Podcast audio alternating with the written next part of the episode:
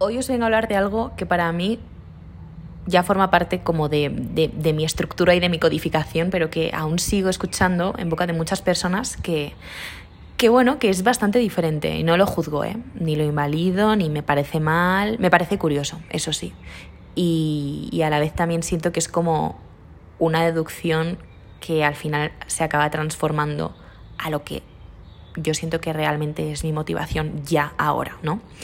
¿Cuál es tu propósito de vida? O sea, tu propósito de vida ya no en el sentido de qué quieres hacer con tu vida, sino cuál es esa emoción, ese sentimiento que necesitas y que quieres que te acompañe el resto de tu vida. ¿Cuál es tu goal, tu meta? Eh, Voy a poner los ejemplos. Imagino que nadie querrá estar triste el resto de su vida, ni enfadado, ni ansioso, ni depresivo, ni nostálgico.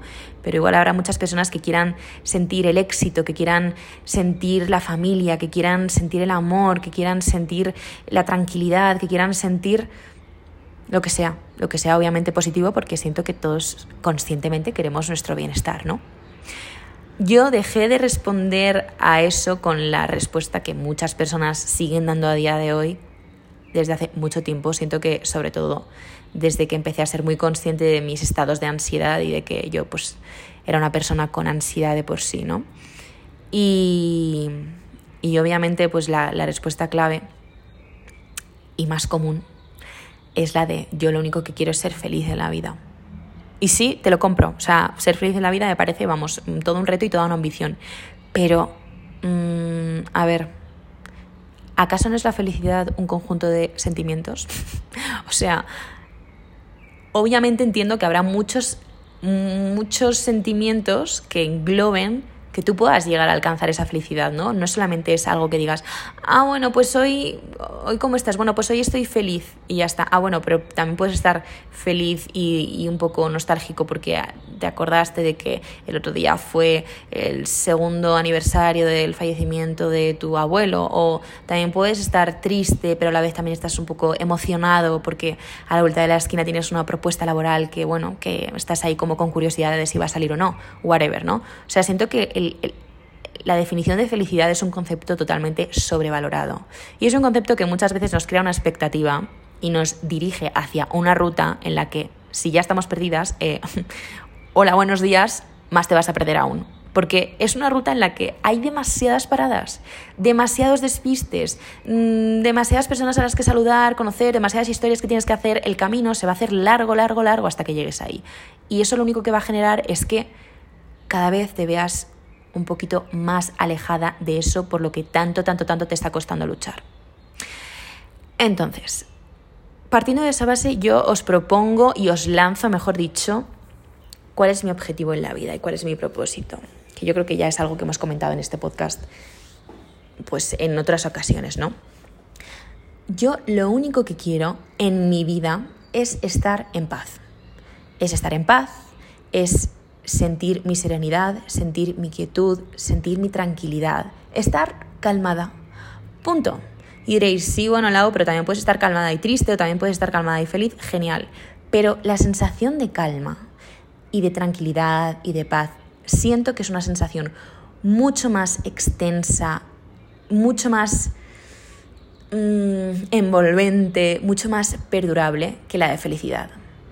Porque la felicidad es como el, es un extremo, o sea, es como un punto hacia arriba, es como un 10 sobre cero.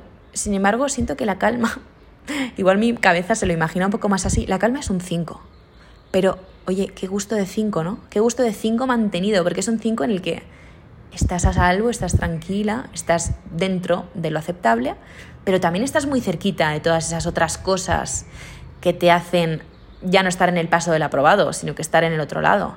Siento que el equilibrio y la balanza y estar ahí en el medio es lo que te hace incluso aún más empoderada, eh, aún más consciente, aún más realista y es lo que al final te acaba dando más serenidad. Yo lo que no quiero es alejarme de todos esos sentimientos negativos que tienen una asociación totalmente negativa.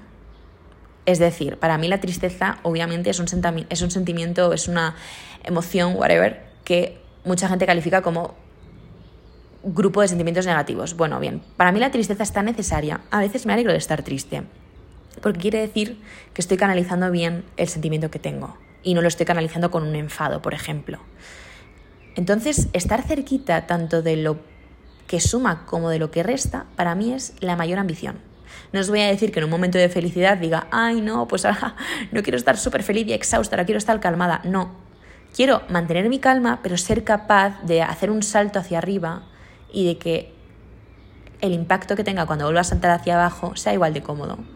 O sea, no quiero saltar hacia arriba, mantenerme arriba y quedarme volando, no. Quiero hacer un salto, ver lo que hay arriba, alegrarme de las vistas y volver a bajar a mi sitio y punto. Igual me pasa cuando lo hago hacia abajo, pero siento que ahí es como lo más tricky de la situación y donde a veces pues más nos cuesta ser conscientes ¿no? y, darnos cuenta de que realmente es un salto y eso lo podéis ejemplificar muy bien con esa frase de mañana será otro nuevo día, ¿no? Es en esos momentos en los que se os hace el mundo una bola y en los que todo se os hace un mundo, ahí tenéis que recordar que realmente es cuestión de volver otra vez a hacer lo que teníais que hacer y lo que tendríais que haber hecho, que es dar ese salto de vuelta.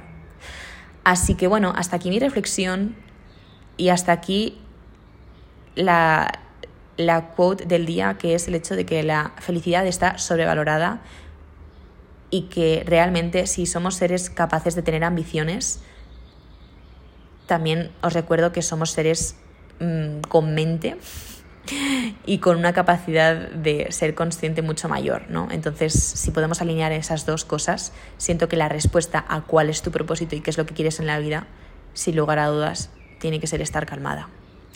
Así que, bueno, espero que os haya gustado.